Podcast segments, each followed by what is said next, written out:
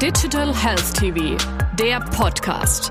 Alles rund um die Digitalisierung im deutschen Gesundheitswesen.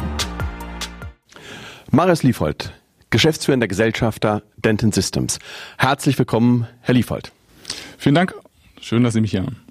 Herr Liefold, Sie haben das Denton-System entwickelt. Können Sie uns dieses erläutern?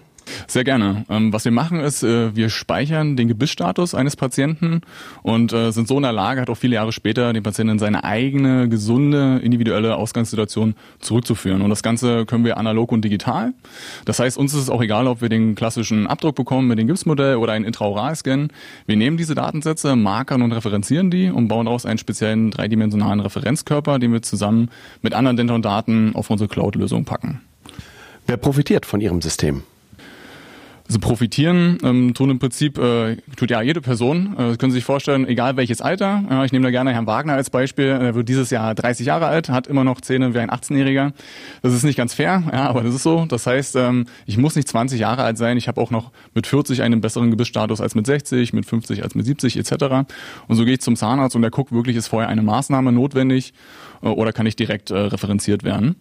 Dazu kommt, ähm, auch selbst wenn Sie schon erkrankt sind, das heißt, Sie haben jetzt ein CMD, eine Kraniomandibuläre Dysfunktion, dann können Sie eine Funktionstherapie machen und wir können diesen wiedergewonnenen Status auch einfrieren und Sie müssen nicht mehr alle zwei bis vier Jahre eine neue Funktionstherapie machen, weil Zahnreihen abhängig gearbeitet wird und äh, dort selber um die 1000 Euro bezahlen. Und als letztes auch, selbst wenn Sie schon Prothesenträger sind, ist das auch kein Problem. Wir können die Information auch direkt in die Prothese speichern. Können Sie uns kurz darlegen, ab wann der Patient in die Möglichkeit gelangt, von Ihrem System zu profitieren? Tatsächlich ist das so, dass wir ab Tag eins ein, ein Benefit haben. Das heißt, ähm, ich kann beispielsweise Sportler sein oder halt auch ganz normal sportlich aktiv sein. Ich gehe wandern, ich falle, äh, habe einen Fahrradunfall und verliere halt, wie gesagt, ein oder mehrere Frontzähne kann da direkt profitieren oder zum Beispiel auch nach einer kieferorthopädischen Behandlung. Ähm, da kann nämlich der Kieferorthopäde auch mal ganz ehrlich sein mit Ihnen, weil ab Tag eins, wo Sie nicht mehr dort sind, äh, verändern sich die Zähne tatsächlich wieder. Egal, ob Sie einen Retainer drin haben. Es gibt einen sogenannten Mesial-Drift, das heißt, im Laufe des Lebens schieben die Zähne alle nach vorne zur Zahnbogenmitte. Und da kann der ähm, Kieferorthopäde direkt sagen, jetzt ist der richtige Zeitpunkt nach der fertigen Arbeit, äh, das abzuspeichern als Beispiel. Ansonsten aber auch direkt schon bei Einzelkronen oder Füllungen. Und das Wichtigste, glaube ich, ist wirklich das äh, Lebensbegleitende. Das heißt, wir empfehlen alle drei Jahre eine Referenzierung zu machen, geht natürlich auch mehr oder weniger.